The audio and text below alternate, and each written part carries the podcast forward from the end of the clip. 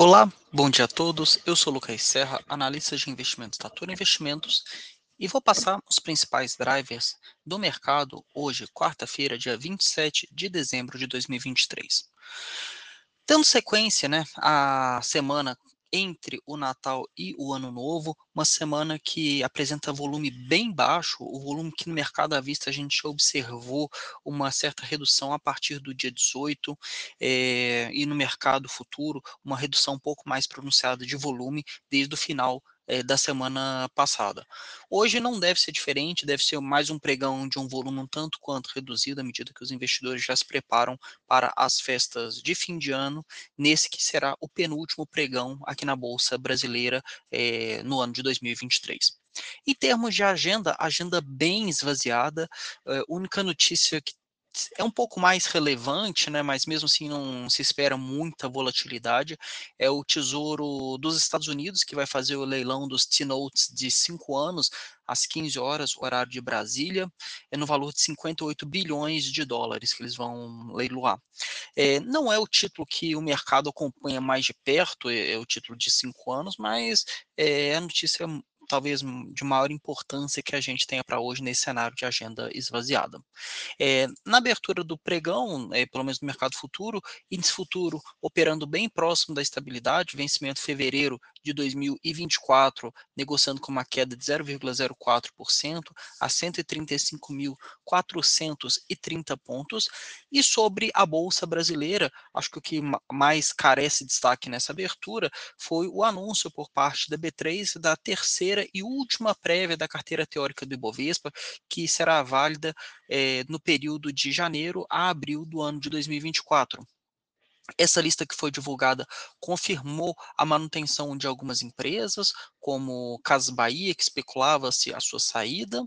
eh, e também já confirmou a entrada da Isacetip, que é a antiga transmissão paulista, né, TRPL 4. É, além disso, é, acho que merecem destaque ainda algumas empresas que figuraram entre, é, entre elas né, na segunda prévia, mas que ainda não foram confirmadas pela B3 na próxima composição do Ibovespa. Entre elas, Auren, Copasa, Direcional, Grupo Mateus, M. Dias Branco, Tenda e Vivara. A gente sabe, é, além da própria visibilidade né, da entrada da empresa no índice Bovespa, o principal índice acionário brasileiro,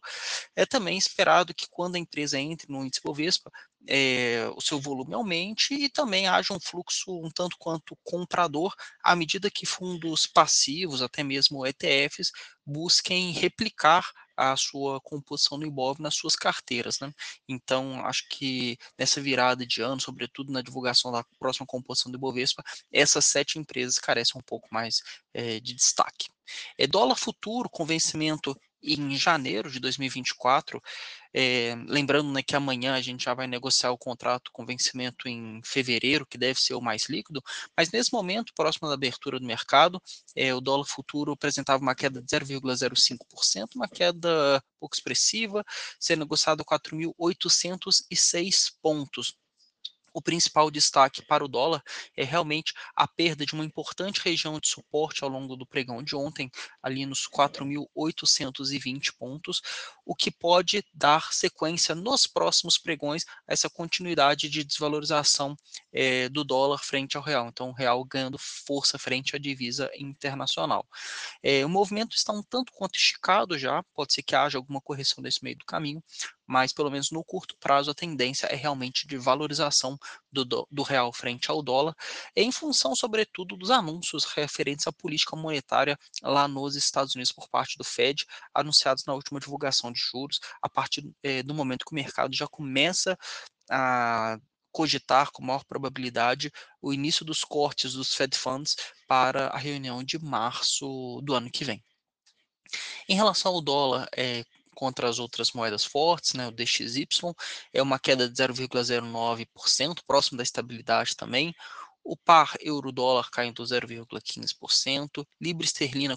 contra o dólar caindo 0,08%, e na ponta oposta a gente tem ien, moeda japonesa contra o dólar, se valorizando 0,05%, então ien perdendo força frente à divisa norte-americana. Enquanto isso, no mercado de juros, mercado um tanto quanto parado, sem muita liquidez, sem muitos negócios é, na abertura do mercado, é, juros para janeiro de 2026 operando próximos da estabilidade a 9,565 e vencimento em, em janeiro de 2027 operando também próximo da estabilidade a 9,660.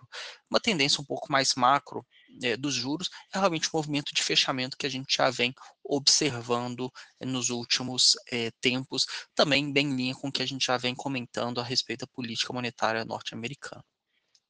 É, no mercado dos Estados Unidos, S&P futuro sendo negociado nesse momento a 4.821,93 pontos, o que corresponde a uma leve queda de 0,10%. O movimento continua sendo é majoritariamente de alta e deve continuar nessa toada, superando as máximas históricas, seja no mercado futuro, seja no próprio mercado à vista, apesar dessa leve contração agora nesse início de pregão, o que pode ser compreendido também como esse movimento de um pouco menos de liquidez.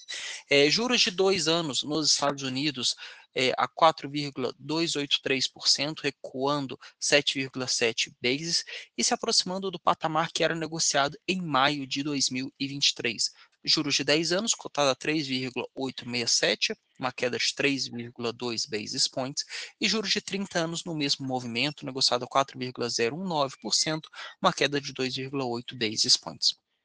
Sobre as commodities, o petróleo Brent sendo negociado a 80 dólares e 41 cents, recuando 0,54%, é, depois de um forte movimento altista no pregão de ontem, em função, sobretudo, de conflitos no Oriente Médio, apesar de que os conflitos no, na região do Mar Vermelho aparentemente é, estão se resolvendo, mas os conflitos no Oriente Médio, principalmente, é, agra se agravaram e deram uma pressionada no preço do petróleo ao longo do, do, pregão de ontem, que voltou a ser negociado acima dos 80 dólares o barril. É, petróleo WTI sendo negociado a 75 dólares e 11 cents o barril. Sobre o petróleo, a principal notícia que a gente tem para hoje é o anúncio por parte da Petrobras da redução do diesel, revenda do, do diesel, né? apesar de na ponta oposta a gente ter a volta da cobrança de PIS e COFINS sobre o diesel. Então, não deve trazer eh, maiores diferenças para o consumidor eh, na ponta final. Até mesmo o ministro Fernando Haddad eh, anunciou que não há é, razão para um aumento do diesel nesse momento. E quando a gente observa o próprio PPI, que ainda é divulgado pela Abicom, é, o diesel negociando bem próximo desse patamar nas últimas é, divulgações.